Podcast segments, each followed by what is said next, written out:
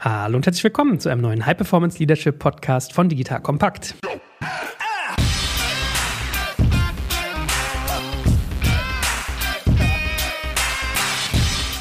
Mein Name ist Stefan Schmarek und heute geht es um ein richtig heißes Eisen, nämlich Female Leadership. Los geht's! So, wie schon angedroht, heute Female Leadership. Ganz interessantes Thema, ganz vielschichtig und auch ganz emotional beladen manchmal. Und ich habe einen spannenden Gast, wie immer in meiner Reihe, den guten Stefan Lammers. Hallo, lieber Stefan. Hallo, Joel. So, und jetzt reden zwei Männer, also wirklich hier zwei Individuen mit Geschlechtsteile befinden sich außen über Female Leadership. Das heißt, da muss man, glaube ich, einen kleinen Disclaimer vorweg schicken.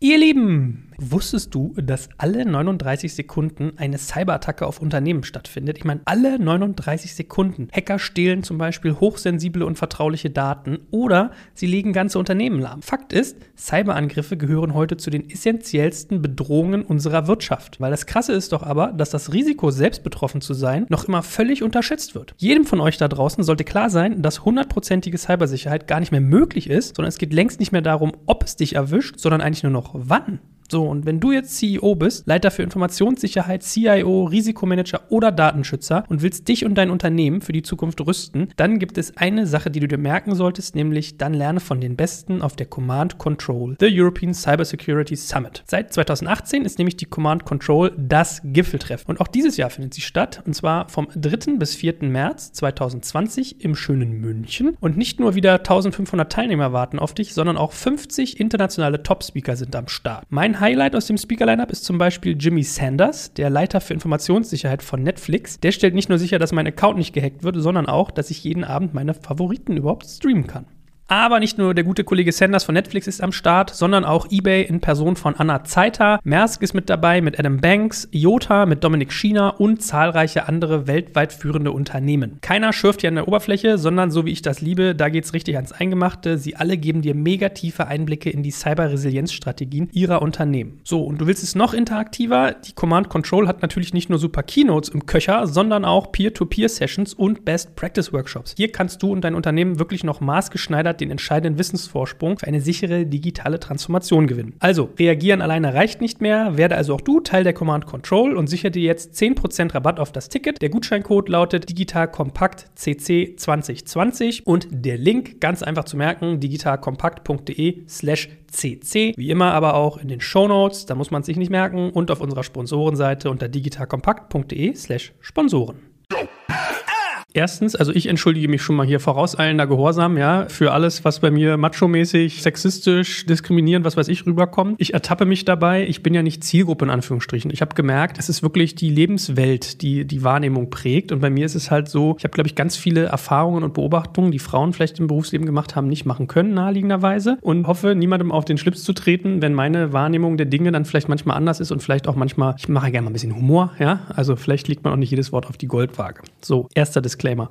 Zweiter Disclaimer, ich glaube, wir können nur einen gewissen Ausschnitt der Realität abbilden. Du kannst ja gleich auch mal erzählen, wo du dein Wissen herziehst. Das heißt, wir hegen hier eigentlich keinen Anspruch auf Vollständigkeit, aber wir möchten natürlich trotzdem dem Thema Aufmerksamkeit widmen, eine Bühne bereiten, all dieweil. Wir sind im Begriff, ein neues Format zu starten, komplett neuer Podcast, wo unter anderem auch die Marina Löwe, die du ja auch schon mal bei dir im Format hattest, die bei dir auch Coach ist, moderiert, zusammen mit der Miriam Wohlfahrt wahrscheinlich von unserem Fincast-Podcast. Das heißt, da werden zwei Frauen wirklich einen Female Leadership Podcast bei uns führen, wo unser Ziel ist, dieses Thema aufzubereiten, weil ich habe gemerkt, es gibt ganz viel Emotionen und Hemmnisse vielleicht auch, aber auch ganz viel Schmerz und Unsicherheit und Unzufriedenheit. Ganz viele Leute da draußen, der Großteil sicherlich weiblich, aber manchmal auch männlich, beschäftigen sich mit diesem Thema. Und dem möchten wir gerne Hilfestellung anbieten, aber auch auf eine Art, die ich als sehr konstruktiv versuche einzuordnen. Das heißt, mir ist bei dem Thema immer wichtig, ich mag nicht, dass da ganz oft passiert, dass so mit Aggression, mit Gereiztheit, mit Emotionen gearbeitet wird, sondern mir ist wichtig, konstruktive Denkmuster aufzumachen und vor allem Verständnis zu schaffen. Dass Leute voneinander lernen und nicht gegeneinander arbeiten, sage ich mal. Weil bei dem Format werden wir es zum Beispiel auch so machen, dass ganz oft Frauen und Männer dann da sitzen und dann werden wir darüber reden, wie empfindest du das und wie geht's dir damit? Na, so beide Seiten beleuchten. So und als Kick-Off quasi, weil Stefan quasi so ein bisschen der Nukleus dieser Themenrichtung ist, haben wir ein kleines QA gemacht. Das heißt, wir haben unsere Zielgruppe per Messenger befragt, was für Fragen beschäftigen euch, haben da ganz viele Einsendungen bekommen und die arbeiten wir beide heute mal durch.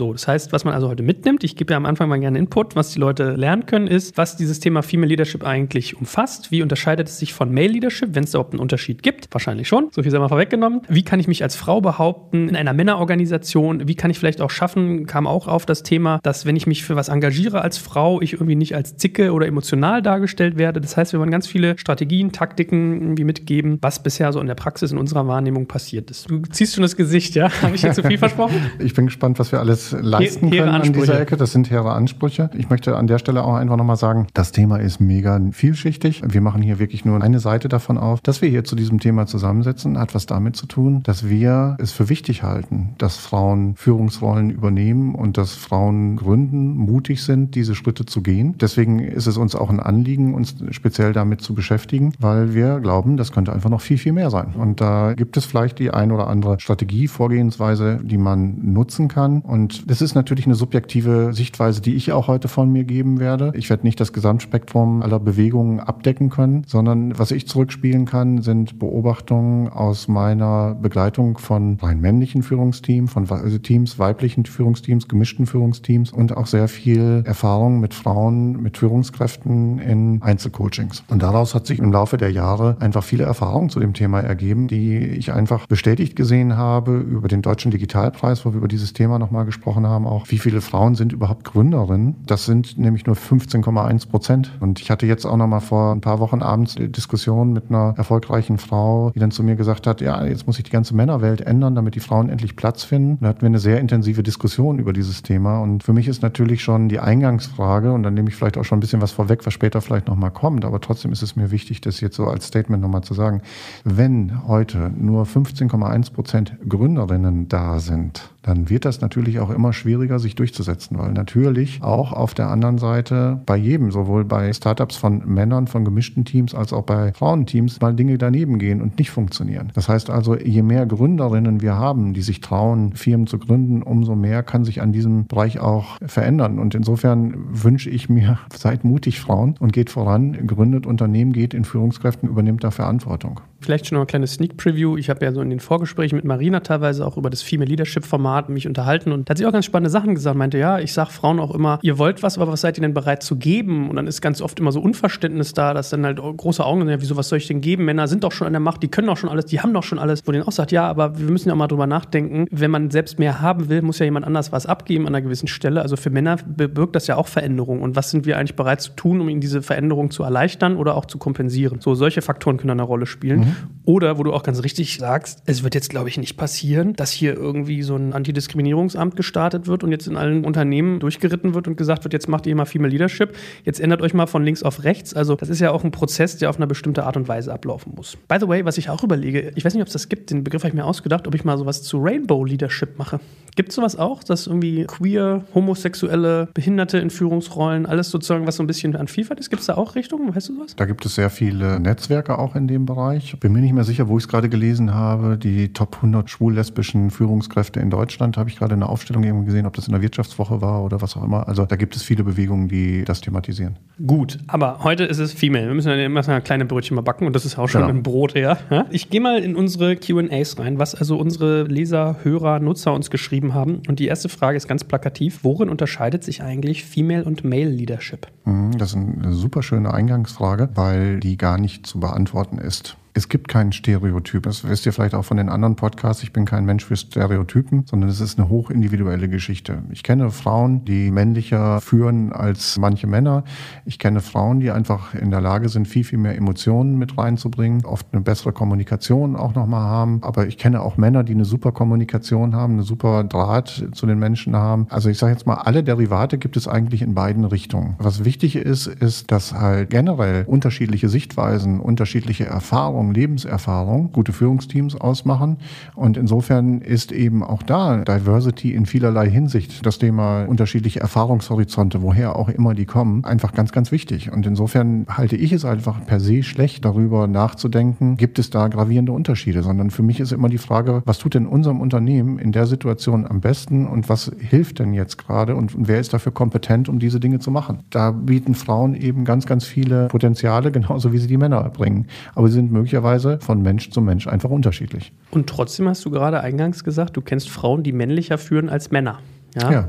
Also man hat ja trotzdem so Stereotype im Kopf. Also was ich so wahrnehme, total subjektiv vermutlich, ist, dass man Männern eher einen entscheidungsfreudigen, vielleicht latent aggressiven, also wirklich laut auftretenden Führungsstil zudichtet, die sehr vorangehen, was manchmal ego behaftet ist, was irgendwie sehr, sehr stark halt mit dem Ich-Bezug passiert, aber auch mit Rang und mit Wahrnehmung, mit Status. Ein eher weiblicher Führungsstil wird als empathisch wahrgenommen, als jemand, der auf Menschen eingeht, der Stimmung einfängt, der abwägt, der irgendwie bedachter ist ist, der vielleicht leiser ist, nicht so sehr auf Status fokussiert. Und beides mal komplett bewertungsfrei, ja, also auch wenn das vielleicht hier und da mitschwankt. Beides hat sozusagen Einheiten, die positive und negative Effekte haben können. So, das wäre so mein Bild, was ich manchmal wahrnehme, wie Leute das takten. Ich würde das vielleicht nochmal anders formulieren an der Ecke. Männern, denen schreibt man ja vier verschiedene Rollen im Leben zu, biografisch. Ne? Da sagt man, da gibt es erst den Jüngling, dann anschließend gibt es den Krieger, dann gibt es irgendwann den Helden und zum Schluss den Weisen. Das sind so unterschiedliche Lebensabschnitte. Und natürlich hat der Krieger und der Held, der hat Status, der hat Ansehen und ähnliches. Und natürlich ist das für einen Krieger ein Bestreben, da hinzukommen. Das heißt, da ist ganz viel Energie da drauf, einen bestimmten Rang zu erreichen, einen bestimmten Status, einen bestimmten bestimmtes Level zu erreichen im Vordergrund. Das ist einfach etwas, was vielleicht auch ein Stück genetisch ist oder was auch immer, keine Ahnung, aber was sich immer wieder findet. Das heißt also, dieses Statusstreben ist bei Männern, zumindest in meiner Praxis, deutlich stärker ausgeprägt, als es bei den Frauen ist. Frauen erlebe ich da oftmals ganz anders reflektiert, weil die halt ganz andere Zyklen haben an dieser Ecke. Wenn wir uns das jetzt mal überlegen, wann ist denn so diese Karrierezeit? Diese Karrierezeit ist oft so von Ende 20 bis Ende 30. Das ist oftmals so die karrierebildende Zeit. Das ist halt die typische Zeit Familienbildung und ähnliches. Das heißt also, bei einer Frau schwingen an dieser Stelle möglicherweise nochmal ganz andere Dinge mit, die eine viel größere Rolle spielen als jetzt Status, Ehre und sonst was, sondern vielleicht auch eben, was heißt denn für mich Zukunft? Wie möchte ich die gestalten? Wie möchte ich damit umgehen? Und was ich erlebe, ist halt, dass Frauen viel früher in diese Reflexionszyklen eintreten als die Männer. Und diese Reflexionszyklen, was will ich eigentlich tatsächlich? Und bin ich bereit, Kompromisse einzugehen in der Form, dass ich für meine Familie nicht verfügbar bin so stark, dass ich viel unterwegs sein muss, reisen muss, Überstunden machen muss, sonntags arbeiten oder sonst irgendetwas. Diese Reflexionszeit, die fängt bei einer Frau viel, viel früher an als bei einem Mann. Die habe ich dann teilweise, wenn sie Mitte 40 bis Mitte 50 unterwegs sind, bei mir im Coaching, dass die dann sagen, ja, ich bin irgendwie immer diesem Status hinterhergelaufen und so weiter. Ich habe meine Familie irgendwie dabei verloren und ähnliches. Und irgendwie muss ich jetzt nochmal, oftmals beschrieben ja auch so mit Midlife Crisis oder was auch immer, irgendwie muss ich nochmal drüber nachdenken, was ist der Sinn in meinem Leben. Das heißt, das erfolgt möglicherweise später, aber bis dahin sind die Karrieren schon gemacht. Und das ist ein unterschiedlicher Zyklus, der einfach da ist, den man im Auge haben muss. Und wenn ich Frauen im Coaching habe, wo ich sage, von meiner Sicht, von dem, was ich höre, ein Top-Potenzial, um richtig durchzustarten, um möglicherweise auch tatsächlich mal die Vorstandsebene zu erreichen oder zumindest eine Ebene drunter, wo bei Frauen, sage ich jetzt mal, in der Reflexion eine viel, viel höhere Abbruchquote ist, dass sie sagen, ich weiß, dass ich das kann, das reicht mir, aber die Preise, die dafür zu zahlen sind, möglicherweise Erwartungen, die an die Rolle gestellt werden, was das für meine Familie bedeutet und so weiter, die will ich nicht eingehen. Und insofern ist die Abbruchquote, diesen Schritt zu gehen und diesen Mut zu haben, jetzt nach vorne zu gehen und auch was zu riskieren, die ist bei Frauen einfach höher als bei Männern ist in dieser Situation. Und da kommt es eben später, wo dann die Reflexion einsetzt, okay, wie kann ich mein Leben jetzt nochmal anders gestalten? Also will ich jetzt tatsächlich auf den Vorstand? Ja, nein. Will ich das noch eingehen? Will ich einen Schritt zurückgehen? Will ich keine Karriere mehr machen? Will ich in ein anderes Unternehmen? Man sieht das ja gerade ganz stark, dass Führungskräfte heute so Belastung ausgesetzt werden, dass sie oft denken, sie wollen dann in den Mittelstand, weil sie das Gefühl haben, da müssen sie da weniger Verantwortung tragen und ähnliches. Also unterschiedliche Zyklen sind aus meiner Sicht eine große Thematik. Und jetzt komme ich aber auch wieder auf diese erfreuliche Ebene da drauf. Ich habe erstaunlich viele Teams, mit denen ich arbeite, wo es eine Pari-Mann-Frau-Situation gibt und wo es da auch keine Unterschiede in der Reputation in irgendeiner Form gibt. Das läuft gut. Und was ich auch immer öfter erlebe, ist, dass die Frau die Karriere macht und dass der Mann die Familie backt hinten dran. Da habe ich auch einige Frauen kennenlernen dürfen in meinem Leben, die da eine andere gute Lösung mit ihrem Partner zusammengefunden haben. Und es ist eben sehr oft, dass es nicht funktioniert, dass beide Karriere machen. Es funktioniert auch, es gibt Beispiele dafür, aber da muss man eben auch andere Kompromisse wieder eingehen. Es gibt nicht den einen Weg, aber ich glaube, dass das ganze Thema insgesamt viel mit diesen unterschiedlichen Zyklen zu tun hat. Ihr Lieben, heute möchte ich euch unseren Partner Personio vorstellen. Personio ist eine Software, mit der HR-Prozesse in kleinen und mittelständischen Unternehmen optimiert werden und mit der auch wir im Übrigen arbeiten. Und wer jetzt im Moment meint, das ist nur noch für Personalabteilungen relevant, der täuscht sich. Einwandfrei funktionierende HR-Prozesse wirken sich positiv auf das ganze Unternehmen aus, denn wir alle haben ja Schnittstellen zur HR. Denkt mal nur an eure Beantragung von Urlaub oder Krankmeldungen oder das Einstellen neuer Teammitglieder. Effiziente Prozesse verbessern einfach die Performance aller Mitarbeiter und geben Personalern mehr Zeit, sich um wertschöpfende Themen zu kümmern, nämlich zum Beispiel Beispiel die Entwicklung von Mitarbeitern. Was ich besonders schätze, Personio bietet wertvolle Insights, die wir für unsere Geschäftsplanung nutzen können. Wenn das für dich auch interessant ist, dann schau dir Personio jetzt einfach mal selbst an, ganz einfach unter digitalkompakt.de slash Personio. Wie immer verlinke ich dir das auch in den Show Notes und auf unserer Sponsorenseite unter digitalkompakt.de slash Sponsoren. Und wenn ich das jetzt im Hinterkopf habe, wie kann ich dann als Frau eine Karriereplanung vorantreiben? Weil es gibt ja Dinge, die sind unabdinglich. Wenn ich sage, ich möchte Kinder haben, dann ist es, wenn man jetzt nicht gerade wie bei Arnold Schwarzenegger Junior als Mann mittlerweile Frau, Kinder kriegen könnte, ist es einfach so, die sind neun bis zehn Monate aus dem Game genommen. Im schlimmsten Fall, wenn die Schwangerschaft bei ihnen anstrengend ist.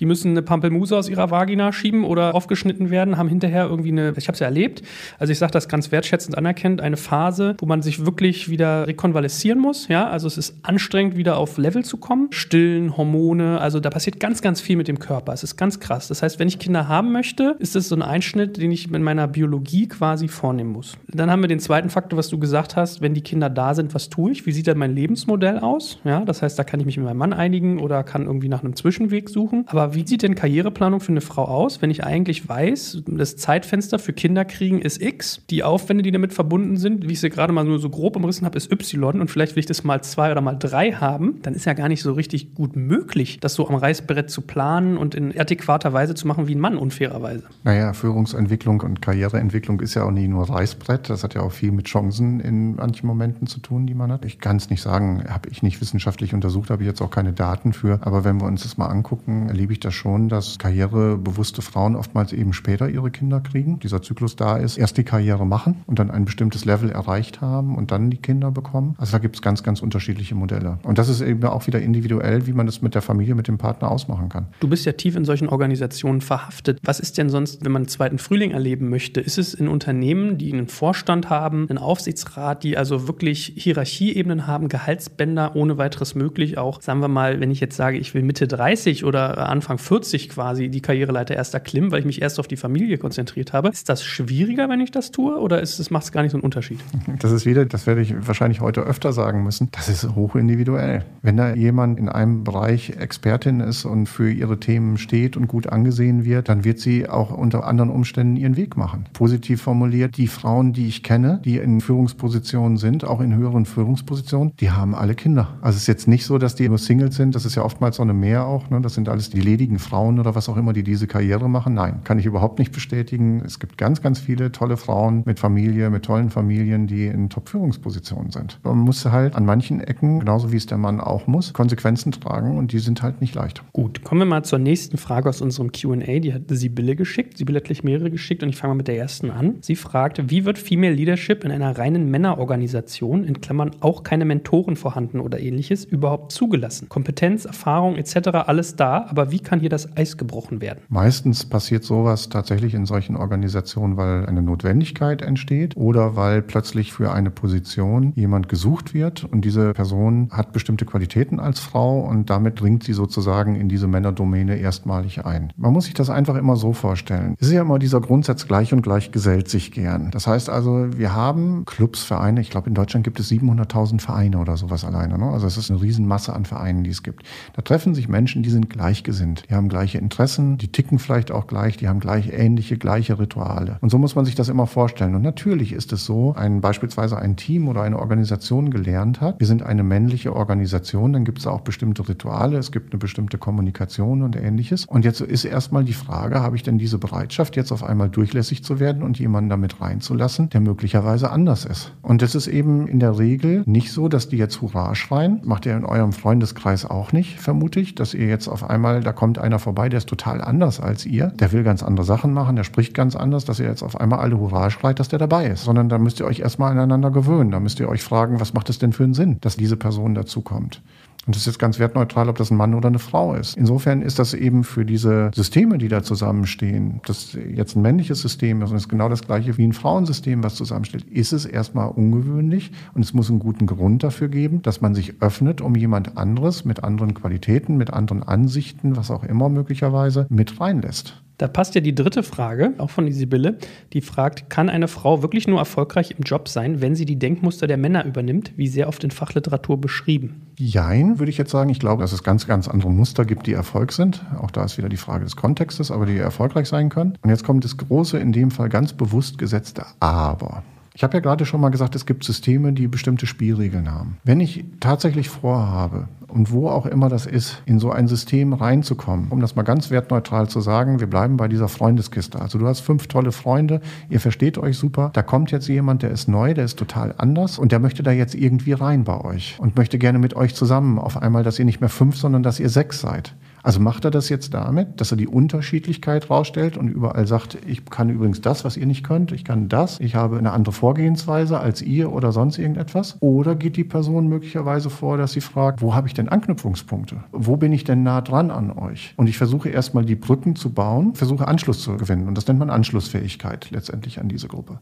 Deswegen ist meine Empfehlung an Frauen auch, die in Männerebenen rein wollen, in Anführungsstrichen, oder es können ja auch parallele Teams sein, dass man in ein anderes Team will, weil einen das Themengebiet interessiert, aber das sind nur Männer und man kommt da nicht rein. Immer empfehle ich es auch für die Karriere und das empfehle ich auch Männern, sich damit auseinanderzusetzen. Was ist denn der Code dieses Systems, dieses Teams oder was auch immer? Also wie unterhalten die sich? Wie gehen die miteinander um und so weiter? Also wo stelle ich Anschlussfähigkeit zu denen her? Wenn ich dann aufgenommen werde, wenn ich da mittun darf, dann ist die Frage, habe ich die Standhaftigkeit, habe ich den Charakter, meine Eigenständigkeit weiterhin zu behalten, ohne mich zu verkaufen. Also das heißt, wenn ich in dieser Gruppe drin bin, kann ich mich auch noch stärker zeigen und kann vielleicht auch eben die Dinge, die ich ergänzend reinbringen kann, viel, viel stärker zum Wirken zu bringen. Was leider passiert, und das passiert Männern genauso wie Frauen, dass die auf eine andere Ebene gehen, vorher sich vorgestellt haben, nur so und so gehe ich da rein, die gehen dann auch kommen auf diese Ebene und sind ganz, ganz schnell korrumpiert und verhalten sich wie alle anderen. Und das ist nicht aufgezwungen, sondern sondern das ist wieder dieses Thema soziale Harmonie. Wir wollen mit denen zusammengehören. Aber was du brauchst, um überhaupt da reinzukommen, ist halt ein Verständnis dafür, was treibt die denn um? Wovor haben die denn möglicherweise Angst, dich reinzulassen? Was sind denn Anknüpfungspunkte, wo ich mir Verbündete schaffen kann, Barrieren niederreißen kann und so weiter, um in den Kontakt mit den Leuten zu kommen? Und dann kann ich anfangen, Themen zu verändern und mich einzubringen. Also wenn wir quasi nochmal aufgreifen, was du ein bisschen weiter am Anfang gesagt hattest, dass du ganz oft Coaches hast, die weiblich sind und sagen, ich weiß, ich könnte das, aber ich möchte irgendwie die Kosten nicht tragen und mir gefällt nicht, zu was ich da werde, ist sozusagen die Botschaft an sie eher, Anknüpfungspunkte suchen, um in diese Gefüge zu kommen und dann Eigenverantwortung übernehmen, treu sein, sich selbst, die zu verändern. Das ist nicht ganz richtig, sondern wenn sie sich entschieden haben, dass sie das nicht wollen, sollen sie es auch nicht machen. Ich glaube, das ist das Schlimmste und das ist ja auch das, was ich eben über die Männer beschrieben habe, dass sie oft festgestellt haben, dass sie sich auf irgendetwas eingelassen haben, weil sie zu dem Zeitpunkt nur Status und Ehre gefolgt sind, was sie in Wirklichkeit gar nicht wollten, weil es vielleicht andere von denen erwartet haben oder was auch immer. Oder sie selbst stolz drauf waren, auf die Anerkennung. Wenn ich das nicht will, dann sollte ich es nicht tun, weil dann werde ich unglücklich irgendwann. Ich sollte es ehrlich prüfen, ob das jetzt ein Stück weit Schiss ist oder ist es etwas, wo ich wirklich sage, das will ich nicht. Diesen Schiss davor, den nächsten Schritt zu gehen, das kann man überwinden. Aber wenn man sagt für sich, nein, ich habe die klare Entscheidung getroffen, das ist nicht die richtige Ebene für mich und das ist egal, ob Mann oder Frau, dann sollte ich da nicht hingehen. Gut, Mani fragt, das ist ein sehr spannendes Thema. Warum gibt es immer noch diesen Gap, dass mehr Männer in relevanten Positionen sind?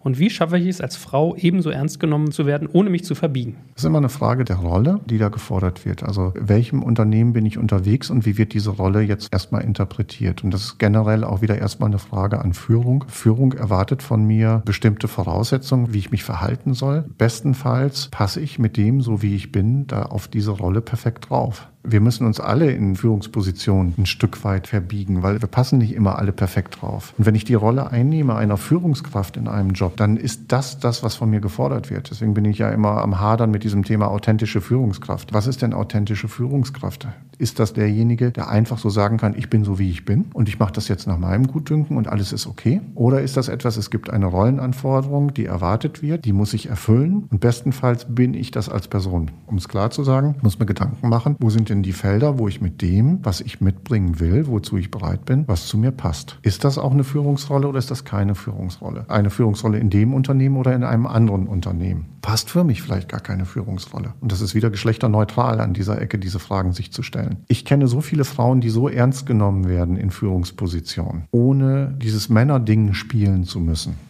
ohne besonders hart sein zu müssen oder was auch immer. Es geht darum, letztendlich mit dem anderen in Kontakt zu sein und sich diesen Respekt auch zu erwerben. Auf der anderen Seite, dass man für etwas steht und dass die anderen einem zuschreiben, wenn du mit in dieses Team kommst oder wenn du auf diese Ebene kommst, dann versprechen wir uns davon, dass etwas besser wird, als es vorher gewesen ist. Und der erste Teil von Manis Frage, warum irgendwie deutlich mehr Männer in relevanten Positionen sind, hast du da für dich schon eine Antwort gefunden? Ja, das geht auf diese Kriegergeschichte drauf, ne, dass Männer einfach ein Stück weit viel, viel stärker ihrem Weg da folgen, weniger in der Selbstreflexion sind, Statusehre eher nachgehen und das auch mit einer anderen Art und Weise durchsetzen, als das Frauen tun. Man unterscheidet ja immer, das ist ein schmaler Grad, generell ja in der Führung, also in der Führung generell sind ja die Anteile, je höher man kommt, von psychischen Krankheiten viel, viel höher vertreten als in der Gesamtgesellschaft. Und das kann eben auch hilfreich sein. Ein gesunder Narzissmus kann dazu hilfreich sein, Top-Positionen zu erreichen. Und ein gesunder Egoismus kann auch dafür sorgen, dass ich eine schnellere Karriere mache. Männer sind an manchen Ecken ein Stück weit rücksichtsloser vielleicht, auch ein Stück weit egoistischer, als es Frauen üblicherweise sind. Die sind oftmals viel, viel stärker kooperationsgetrieben. Das kann dazu führen, dass Männer einfach ein Stück weit sich schneller Dinge greifen und sie besetzen und es damit für eine Frau schwieriger wird, mit umzugehen. Also wenn die Position von dem Mann schon eingenommen ist, wenn er dafür gesorgt hat, dass Energie von ihm da drauf ist, dass das seine Position ist, die ist geclaimed, dann muss ich als Frau, wenn ich erst die Entscheidung treffe, will ich das auch, will ich das nicht, dann ist möglicherweise die Tür schon zu.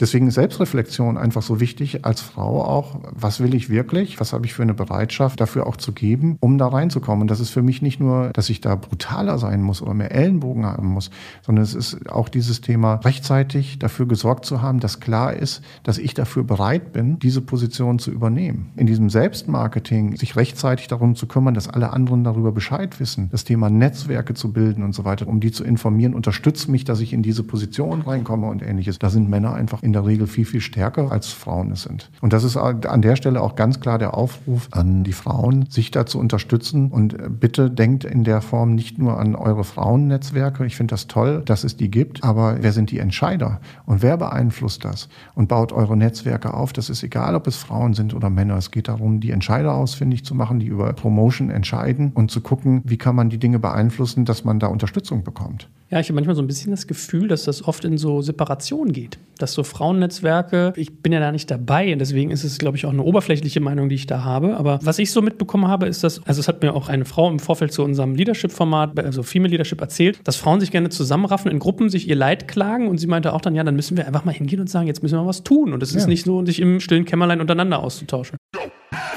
Ihr Lieben, an dieser Stelle möchte ich euch gerne unseren Partner, die smarte Buchhaltungssoftware Zefdesk, vorstellen. Wir benutzen Zefdesk auch selber, also ich werbe hier für nichts, was wir nicht selbst auch benutzen würden. Und Zefdesk ist ein cloudbasiertes Buchhaltungsprogramm für Selbstständige, kleine Unternehmen und Freiberufler. Dank Zefdesk kannst du deine laufende Buchhaltung GOBD-konform, was heißt das? Du folgst den Grundsätzen zur ordnungsgemäßen Führung und Aufbau von Büchern, selbst bewältigen und das von überall auf der Welt. Denn für die Nutzung von Zefdesk ist keinerlei Installation notwendig, sondern du schmeißt einfach einfach den Browser oder die App an und kannst loslegen. Es gibt dort auch total nützliche Features, wie zum Beispiel Rechnungen schreiben, Belege automatisch digitalisieren und verbuchen, Kunden verwalten und Online-Banking. All das erleichtert dir deine tägliche Arbeit. Da wird dir wirklich viel abgenommen, was deine Buchhaltungsarbeit angeht. Und Zefdesk wird von der Offenburger Zefdesk GmbH entwickelt und vertrieben und das junge und dynamische Team hinter Zefdesk bietet mit rund 70 Mitarbeitern besten Support für über 80.000 Kunden weltweit. Also, du bist dort in guten Händen und natürlich hat Papa Joel auch einen Gutscheincode für dich. Du kannst dir jetzt 100% der Kosten auf die ersten drei Monate sichern, wenn du einfach auf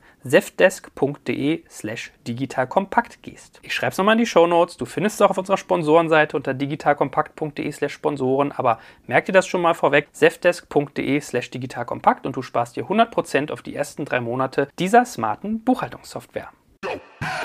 Absolut, absolut. Diese Barrieren müssen überwunden werden. Und ich kenne auch wirklich viele Männerteams, die sagen, uns würde eine Frau gut tun und die da auch händeringend nachsuchen. Und sie finden keine, die die Verantwortung übernehmen will. Gut, nächste Nutzerfrage. Sehr oft stelle ich fest, dass im Geschäftsalltag Frauen benachteiligt werden. Es wird leider immer mehr verlangt als bei Männern, sprich eine Frau muss oft mehr leisten für die gleiche Anerkennung als ein Mann. Wie kann man ein solches Denken durchbrechen? Habe ich ehrlich gesagt keine gute Antwort drauf. Hat was natürlich mit der Kultur in diesen Bereichen zu tun. Und da gibt es die Möglichkeit, über positive Beispiele zu gehen. Ich finde es auch gut, dass es einfach eine Diskussion über diese Themen gibt. Ich finde es super, dass in diesem Bereich Aufsichtsräte viel gearbeitet wird. Ich hoffe, dass das viel, viel stärker wird. Im Moment habe ich ja den Eindruck, dass es da eher manchmal Rückschritte gibt. Es gibt eine ganze Menge qualifizierte Frauen und die sollten auch in Verantwortung kommen, um eben auch Türen zu öffnen und zu unterstützen. Wo ich wirklich kein Freund von bin und da mag ich mir jetzt einen Shitstorm einhandeln, ist tatsächlich das Thema Quote. Da kenne ich viele für und wieder auch von Frauen davon. Ich kenne sehr, sehr viele Frauen, die total gegen Quote sind. Ich kenne aber auch viele Frauen, die total dafür sind. Aber da bin ich jetzt bei diesem Beispiel, was ich anfangs gebracht habe mit den 15,1 Prozent Gründerinnen. Also was heißt das denn bei einer Quote, wenn 85 Prozent Männer Gründer sind? Also würde das jetzt bedeuten, dass auch nur noch 15,1 Prozent Männer gründen dürften, damit es Hälfte Hälfte ist oder sowas? Vielleicht kasteit ihr mich jetzt gleich für dieses blöde Beispiel oder was auch immer, aber es gibt eben unterschiedliche Lebenskonzepte in manchen Bereichen. Es gibt so viele schichtige, unterschiedliche Entscheidungen, die man trifft, warum man Führung übernehmen will oder nicht. Was mir wichtig ist, dass es keine Ausgrenzung deswegen gibt, weil jemand ein bestimmtes Geschlecht hat oder eine bestimmte sexuelle Vorliebe oder was auch immer oder eine Hautfarbe oder sonst irgendetwas, sondern dass es darum geht, was ist das Beste für uns, was wir tun können können. Wer ist der Beste, den wir da einstellen können? Wer ergänzt uns am besten? Und wer bringt uns weiter? Und das ist für mich die Frage. Und es ist egal, ob das dann anschließend die Antwort ist, eine Frau, ein Mann, ein Schwuler, eine Lesbe, was auch immer. Das ist völlig wurscht. Also es gibt aber kein so richtiges Patentrezept, sagst du, wenn nee. jemand in so einer Organisation ist. Wäre dann umgekehrt vielleicht die Konsequenz, wenn ich in einem Betrieb bin, der ist ja de facto diskriminierend, wenn ich als Frau mehr leisten muss für die gleiche Anerkennung, sollte ich dann darüber nachdenken, mein Unternehmen, meine Kultur zu wechseln? Wäre für mich eine Konsequenz, ja. Also wenn ich da nicht mitgehen kann und wenn ich feststelle, dass sich da nichts bewegt, wäre das möglicherweise eine Konsequenz. Auf der anderen Seite wäre aber mein Appell tatsächlich, was ich auch vorhin gesagt habe, versucht die Durchlässigkeit zu stärken, versucht das als Thema zu etablieren, weicht eben nicht aus, das was du eben auch gesagt gesagt hast, Joel, unterhaltet euch nicht nur als Frauen darüber, sondern versucht diese Themen auf die Tagesordnung zu bringen, dass sich eine Organisation damit auseinandersetzt. Auf der anderen Seite kann ich nur einfach sagen, kulturelle Veränderungen dauern lange. Das sind langsame Prozesse, bis die wirklich greifen. Schafft Leuchttürme. Wenn es Leuchttürme gibt, promotet diese Leuchttürme, damit man eben auch Qualität sieht, damit das eine Selbstverständlichkeit irgendwann wird in diesem Unternehmen, wovon du gerade gesprochen hast, dass da Frauen sich nicht durchsetzen können, dass dann eben auch deutlich gemacht wird, ohne es zu überzeichnen, dass eine Frau eben genauso gut ihren Job da machen kann wie die Männer. Aber das ist ein langwieriger Prozess. Ja, ich meine, ich habe lustigerweise ein Beispiel gerade, als wir jetzt angefangen haben, die Illustration zu entwickeln für unseren Female Leadership Podcast, war es auch so, dass unsere Grafikerin und ich in Diskussion kamen, welche Bilder wir dafür nehmen sollten. Und dann hat sie irgendwann zu mir gesagt, weißt du, Joel, ich spiegel dir mal meine Lebenswelt wieder. Bei mir ist das einfach so, ich habe ein Haus gebaut, ich habe ein Büro gebaut, ich habe irgendwie eine Firma gegründet und wenn bei mir teilweise Handwerker in den Betrieb kommen, sagen jetzt erstes Jahr, guten Tag, könnte ich bitte mal mit dem Geschäftsführer sprechen. Mhm. Und dann sage ich, ja, äh, das bin ich, wir sind gleichberechtigte Geschäftsführer. Ah, okay. Sagen Sie das dem Herrn so und so dann auch weiter und ist das okay für den? Und dann sitzt sie an und denkt so, was sind das? Ja, so. Aber äh, das ist eine gesellschaftliche Erfahrung, auch das ist ja ein kulturelles Thema aus der Vergangenheit heraus. Das ist halt immer noch in vielen DNAs, ich kenne das auch von früher, dass solche Sachen so gefragt worden sind, so wie du sie gerade beschreibst. Ich habe das Gefühl, das überkommt sich immer mehr. Nichtsdestotrotz wird es immer wieder solche Situationen geben. Es wird Leute geben, die da noch Unterschiede machen oder die das noch nicht auf dem Schirm haben. Und das ist die Aufgabe von allen, deutlich zu machen, dass es keine Unterschiede da geben muss. Nichtsdestotrotz sollten wir da auch in Anführungsstrichen tolerant sein und sagen, wir können nicht jeden bekehren, wir können nicht mit jedem Gehirnwäsche machen und es wird Menschen geben, die werden weiter in den alten traditionellen Mustern denken. Lasst uns daran arbeiten, die zu überkommen. Aber es ist ein Prozess.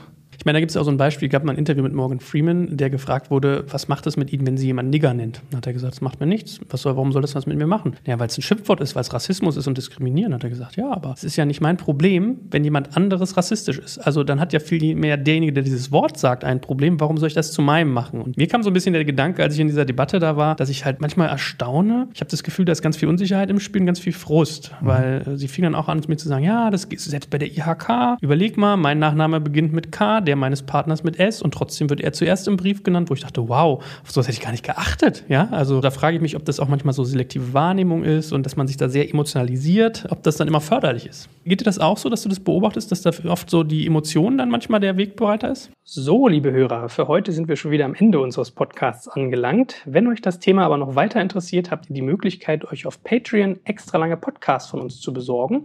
Also quasi jeweils einen Director's Cut, der noch einmal 10 bis 20 Prozent länger ist und dementsprechend mehr Inhalt bietet. Patreon schreibt sich wieder Patron, nur mit E dazwischen, also Patreon. Und unter patreon.com slash dekompakt könnt ihr euch für monatlich ein paar Taler besagte extra Podcasts klicken. Dort ist dann übrigens auch keine Werbung enthalten, sondern diese wird ans Ende geschnitten und auch sonst kommt ihr in den Genuss unterschiedlicher Extra-Inhalte wie unser Recherchematerial, die Teilnahme an all unseren Gewinnspielen und, und, und. Uns freut es natürlich sehr, wenn wir euch für diese Bonusinhalte begeistern können. Ansonsten vielen Dank fürs Zuhören und auf bald.